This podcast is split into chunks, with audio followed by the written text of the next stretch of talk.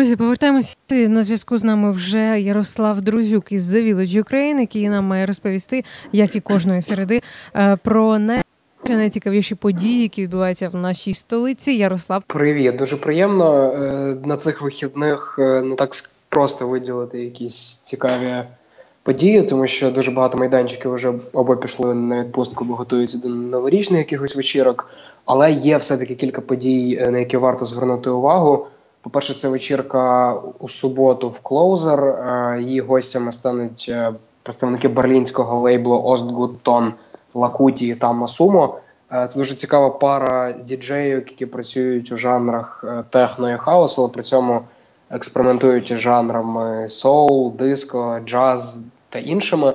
Це такі цікаві експерименти з музикою. Мені здається, це один з найкращих способів провести зиму, грудень саме у клоузер. Ще одна цікава подія, яку хотілося б виділити, це така тепла домашня виставка в Сергії Махно Гелері, виставка кераміки на різдвяну тематику.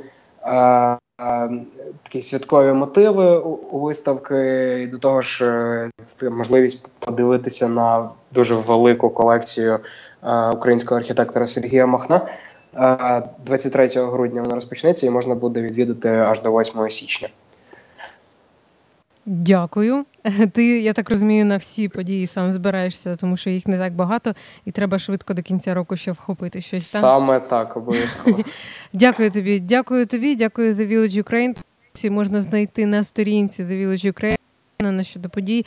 Е, ми щосереди досліджуємо разом із е, найцікавіші е, події концерти, виставки, е, все, що відбувається в Києві, е, і все, що варте вашої уваги. Е, я дякую тобі, Ярослава. Ми повернемося в хвил в ефір зовсім скоро. У нас буде ще поповнення фонотеки Радіо Аристократи. Дочекайтесь.